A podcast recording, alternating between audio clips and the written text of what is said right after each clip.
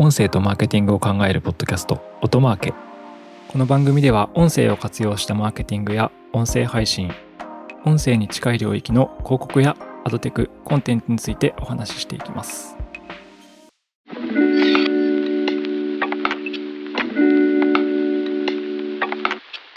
こんにちは音なるの八木大輔です。え本日はアジアのポッドキャスト事情というものについてお話ししていければと思います。9月にですね海外出張がありまして APAC のラジオだったりとかあポッドキャスト関連のこう方たちとお会いする機会がありました。でそこの中で結構アジアのそのポッドキャスト事情あとラジオの事情とかもいろいろ聞いてきたんですけど、まあ、そういう、まあ、登壇とか情報発信がされていたのでそういった情報をご紹介していければというふうに思います。まず日本市場というのはポッドキャストの利用率でいうと、ま、非常に世界平均が低くてですね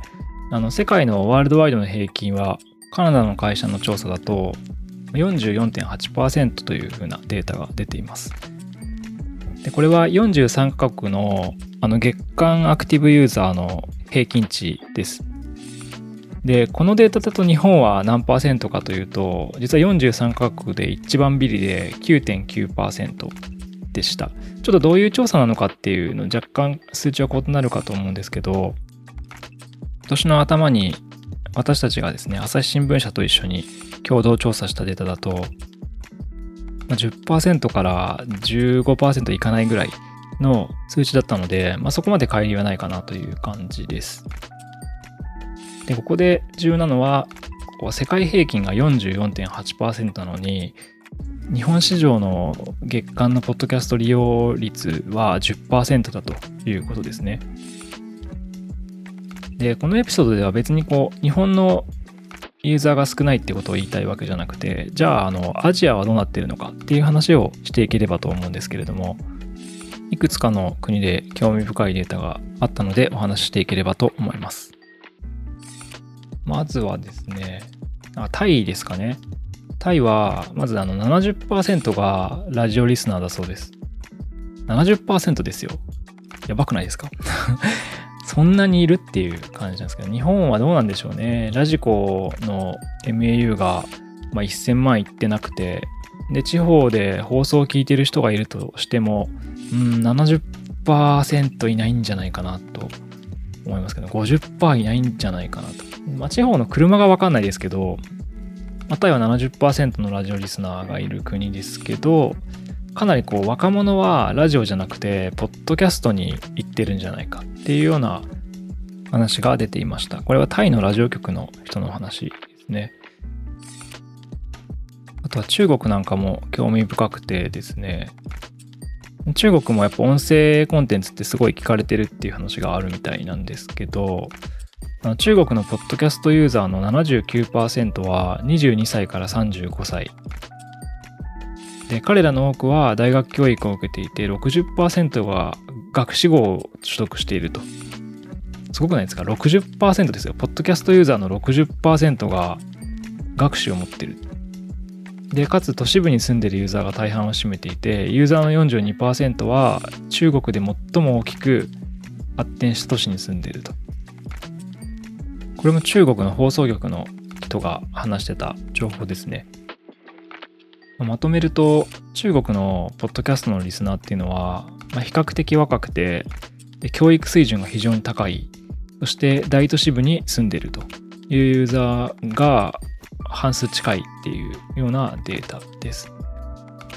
まあ、かなりインテリのためのメディアみたいな感じになってるんだなっていうのは、中国に関しては聞いていて面白いなと思ったところです。ちなみに、ポッドキャストの人気上位の手法は、中国に関しては、こう、ディスカッションが1位で、インタビューが2位で、えー、単一のホストによるナレーションが3位で、ストーリーテリングが4位でした。ストーリーテリングとかの方がエンタメ性が高いのですが、1位のディスカッションが高いあたりが、うん、なんかそういう人たちが好きそうだなという風な形。あとインタビューもそうですね。情報、一時情報でこう、インプットしたいみたいなニーズが高いのかなっていうのを感じた次第です。あと3つ目はですね、これが一番ちょっとびっくりしたというか、なんか日本にも何かヒントになるかなって思ったとこだったんですけど、まあ、インドですね。インドは、ポッドキャスト伸びてるんですよ。なんかもう中国とかよりも全然伸びていて、で、主流なのは Apple Podcast と Spotify だって言ってました。で、市場的には、あの、Apple は以前からインド市場にいたプレイヤーで、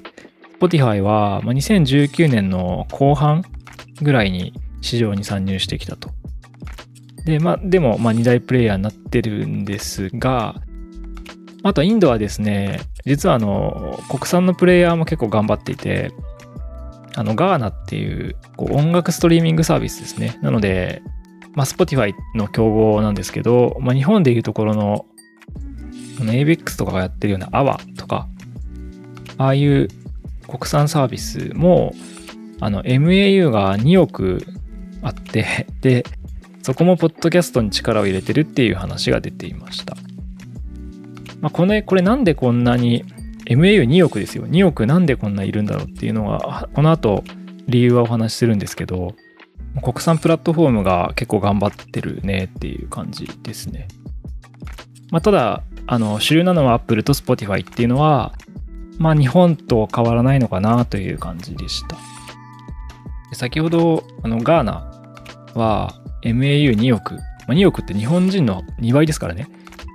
いるっていう、マンスリーアクティブユーザー2億っていうふうに言ったんですけど、まあ、実はそもそもインドってあの人口が13億人いるっていう感じなんで、まあ、10%は超えてるけどみたいなガーナも実はシェアとしてはめちゃめちゃこう多いわけではないんじゃないかっていう感じですね。であのインドの話で一番なるほどすごいなと思ったのは2020年から2021年の1年間でまず英語の番組はま2倍に増えましたねと。ま、これもすごいですよね。英語の番組2倍に増えてるんだ、ふーんっていう感じで、すごい成長率ですよね。なんですけど、あの、ヒンドゥー語、ヒンドゥー語の番組が前年比14倍だったという話があって、まあ、めちゃめちゃ増えてると。で、ここのポイントは、あの、母国語が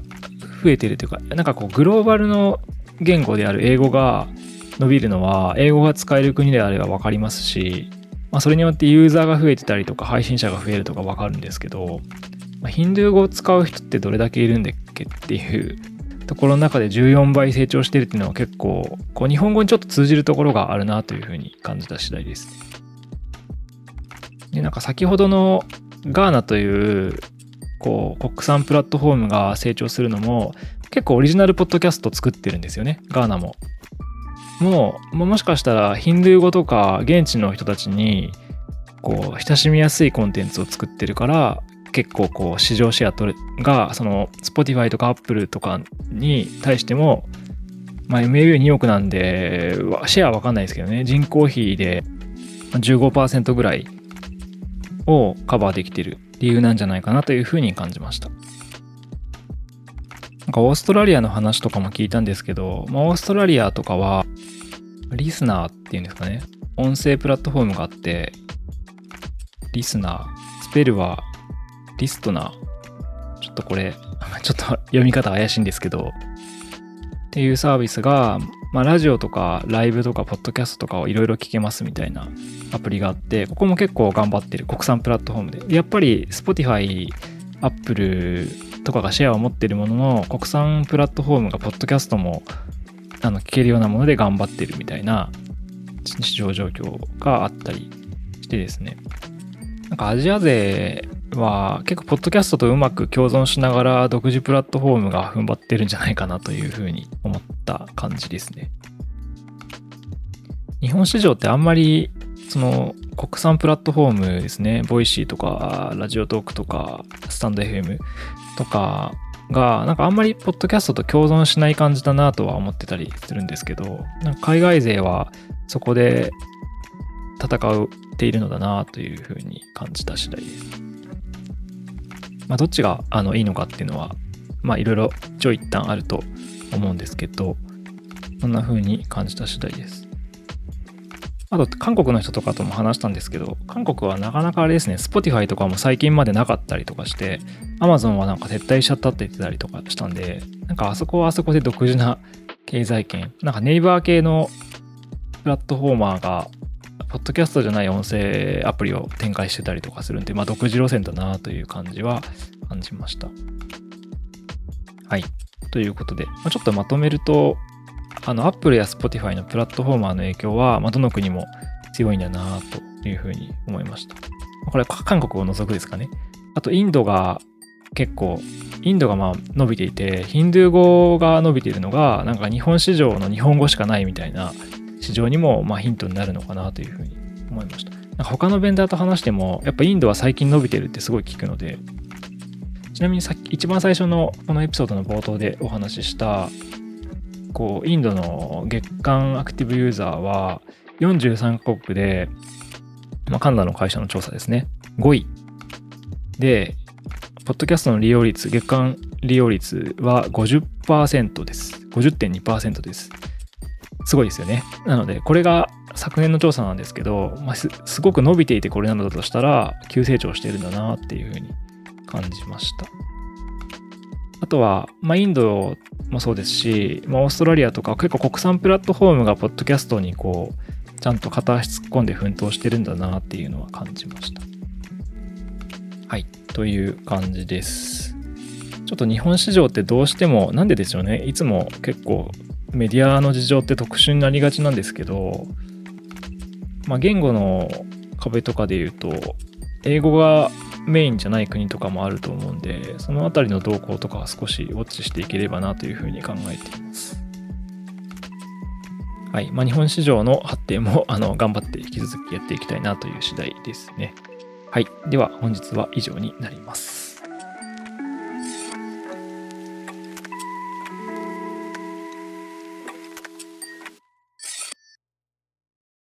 Shipping can make or break a sale, so optimize how you ship your orders with ShipStation. They make it easy to automate and manage orders no matter how big your business grows. And they might even be able to help reduce shipping and warehouse costs. So optimize and keep up your momentum for growth with ShipStation. Sign up for your free 60-day trial now at shipstation.com and use the code POD. That's shipstation.com with the code POD.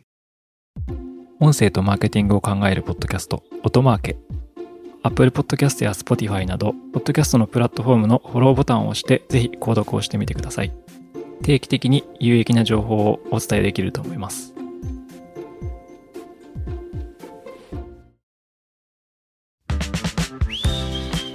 はい、えー、アフタートークです。アフタートークは私の気になることや話したいことを話しますという感じなんですけど、あの海外出張がですねマレーシアでして、えー、マレーシア、まあ、クアラルンプールですね。非常にこう治安がいい街であの、まあ、治安がいい都市なんですね。中東南アジアで。ただ、まあ、あの犯罪で多いのはスリとタクシー詐欺だっていう話があってですね。であのマレーシアというかクアラルンプールはグラブっていうウーバーですね。あの、アジア版のウーバーみたいのがすごい普及していて、まあ移動手段は基本的にそのグラブっていうのを呼べば、こうアプリで移動距離もお金も管理されているので安心安全に移動できますっていう感じなんですけど、あの、現地に到着したのが深夜だったんですよ。で、グラブがすごい混んでて、で、あの、タクシーに乗ったら詐欺に遭いましたっていうか、詐欺に遭いそうになりましたっていう話だったんですけど、まあ、その話をちょっとしたいと思います。向こうのタクシーはですね、あの、詐欺が多いので、もう空港からそのグラブが取れなかったんでタクシー乗ってじゃあホテルに行くかという感じだったんですけどタクシー料金のですねチケットを空港でなんかチケット売り場みたいなところで買うんですよどこまで乗りますっていうので、じゃあいくらですっていうの、なんか受付みたいなところで買って、そのチケットをタクシー運転手に渡して、そのホテルとか目的地まで行くっていう仕組みで、で、これはなるほど詐欺に遭わないためだなって思ったんですよね。空港の公式の受付で目的地を伝えて、事前にチケットを買っているので、タクシー運転手には直接金銭のやり取りはないですし、そのチケットを渡して、じゃあそこまで行ってくださいっていうだけなので、なるほど、よく考えられた仕組みだなというふうに思ったわけです。まあ、あのグラブとかにすごいお客さん取られちゃってるのにタクシー運転手を守る仕組みなのかなとか思って乗ったんですけどであの乗ったタクシーの人がですね、まあ、感じのいい最初おじさんででそのバックミラーのところに子供の写真が3枚かかってたんですよね。あの赤ちゃんと幼児でで私も子供がいるのであこれなんか話しかけた方がいいのかなと思って。でしばらく乗った後にその子供たちの写真これあなたの子供ですか？って何歳？っていう話をして2歳と4歳と8歳だよみたいな感じで回答されてあそうなんだ。あの私の子供も5歳なんだよねっていう話をしたんですよ。そしたらその後にあのところでいくらだっけこのチケットっていういくらで買ったっていう質問をされてであの、まあ、80ニャウニャリンゲットリンギットっていうんですかね。単位がリンギットでだよっていうふうに伝えたらなんかごねり出して いやなんだそれなんかちょっと間違えてるよみたいな感じでごねり出してであのそのチケットはなんか1ランク下の車のチケットなんだよみたいな。この車はちょっとランクのいい車だからその金額じゃダメなんだよっていうのをすごいこう練り出してですね。で、まあ、結構問答しててもなんか通じなくて追加でお金を払ってくださいって言われてうん嫌だよっていう のをずっと言ってたら空港からホテルの中間のあの高速のど真ん中で止められてつけられてどうする？じゃあ空港まで今から戻るかあの追加でお金払うって言われたんでうんまあ、困ったなと思って。であの日本円にすると正直1000円ぐらいなんですね。プラス1000円ぐらい。であの空港からもともとホテルまでホテルあのタクシー代がすごい安いので片道でまあ3000円とかですかね。もともと2 3000円ですかね。2 3000円とかでプラス1000円とかだったんで別に全然払えない金額ではなかったんですけどなんかこれ明らかに芝居だよなとか思って。あの見てて払わないって最初言っていたわけです。なんかやってると面白くて払わないって言ってるとじゃあ分かったもうしょうがないからその受付のやつが間違えたから電話するよとかって言って電話をつないだりするんですけどすごい芝居なんですよね 明らかにもうなんか向こうの人も出てくるんですけどみんなグルだなっていう感じでその人たちは多分仲間内電話してるだけだなって思ったんですけど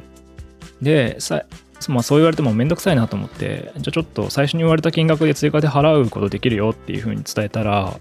いくらだっけ？って話をしたら、なんか最初に言ってた追加金額と変わっていて、もうちょっとこんなに俺を待たせたんだからもっと増やせって言われて、